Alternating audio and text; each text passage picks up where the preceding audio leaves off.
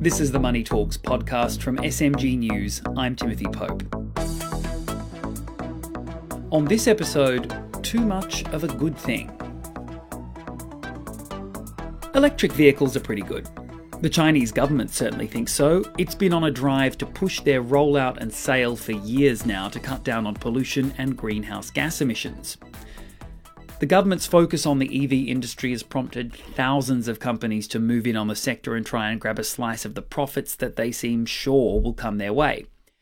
Only thing is that it doesn't always lead to the best outcomes for the industry or for the car buyers.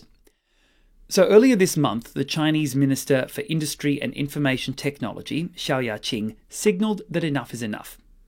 He said there are too many startups in the sector, and the government supports the idea of mergers and acquisitions. So, are we facing a great consolidation? I sat down with Steven Cai. He heads up the automotive program in Shanghai for global consulting giant Accenture. And I began by asking what the government means by too many EV companies. Yeah, it's actually a very interesting statement. Yeah. Uh, in my view, um, I think when, when they call too many, the underlying message is that there are quite a number of players that are not so serious about this, about going into this industry.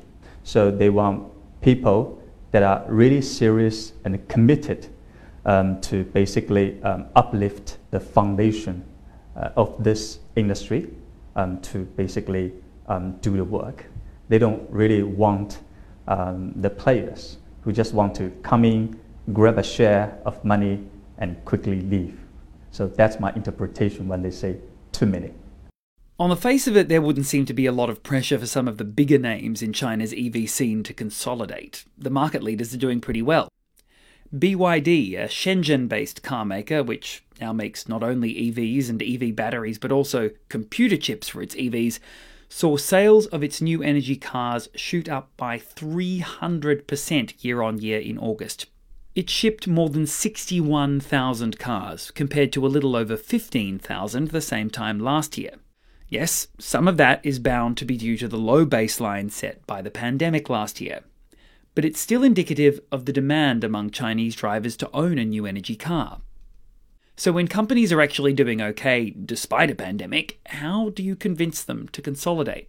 The pressure is not actually so much for consolidation at this specific point in time. But really, I think when, um, when this consolidation word is quoted in the market, especially by some of the sort of leaders, both uh, be it from the association or from the government, is that they, they really want to see serious players. So if they are able to prove their technical capability and they're able to basically build up the brand um, to provide quality products to attract customers, then they can become financially viable. But if they are not, then obviously they will encounter financial problems. And in the end, actually, they will be cleaned out of the market. The consumers will also benefit um, because uh, right now there are a lot of sort of attention, there are a lot of energy, and also a lot of capital um, inside this market. So obviously, I think uh, the competition will yield some good products. So I think consumers will also benefit um, during the period of the rising market itself.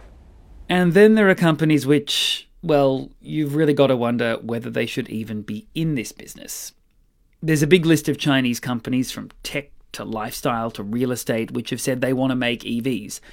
Some of them have walked back from those dreams and decided to partner with an established car maker, while others have decided to go it alone, sometimes with catastrophic results. A prime example of this is LeShi, otherwise known as LeEco, otherwise known as the internet streaming company which poured so much money into its electric car business that it ultimately collapsed and its founder fled the country to avoid paying his debts. He's still trying to make cars in the US. Another example is Evergrande Group, the property giant which has been making headlines lately over doubts it'll be able to pay off its huge debts. Evergrande New Energy Vehicle Group was at one time China's most valuable EV company, worth almost 87 billion US dollars, before it had even sold a single car.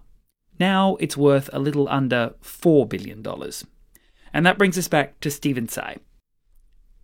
You mentioned serious players a few times already. Are these examples of non serious players, and uh, is it time for them to hit the road?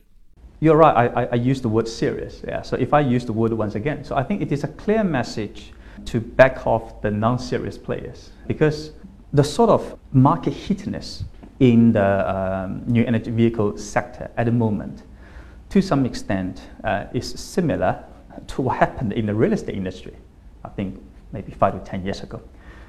At that point in time, almost every company wanted to enter real estate industry as a subsidiary of their entire corporation. Airline company wanted to do real estate. Like consumer goods company wanted to do real estate, right? And, and, and what happened in the real estate industry at that time was that at the beginning, yes, the market was fantastic. And it appeared that everybody was making a lot of money. But then the real estate market became not real. There were, I would say, lots of perceived uh, wrong value in the market.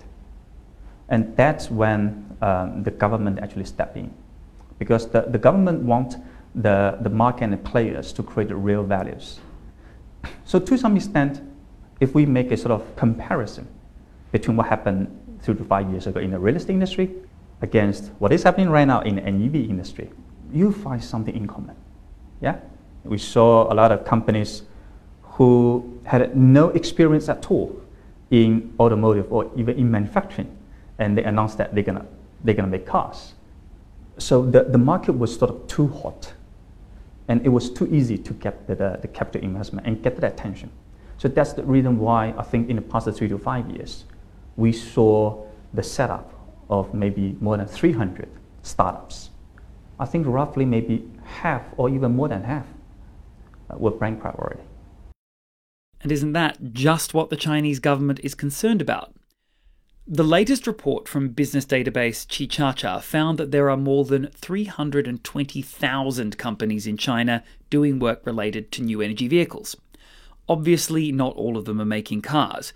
Some make batteries, others electrical components, others make the microprocessors that run the car's charging system, sat nav, and, well, everything. But even then, can all 320,000 companies hope to have a viable and profitable future? I think there's definitely a survival competition in that sector, whether they focus on uh, the full assembly to make the car or the component or a certain specific raw material um, to supply. I think uh, w- what we can anticipate is that the survival competition will basically um, happen fairly quickly within the next three years, maybe close to half will be cleared from the market. And at that point in time, we might have the list from maybe 30 new brands to 10 new brands. And out of the new brands, then some consolidation might happen.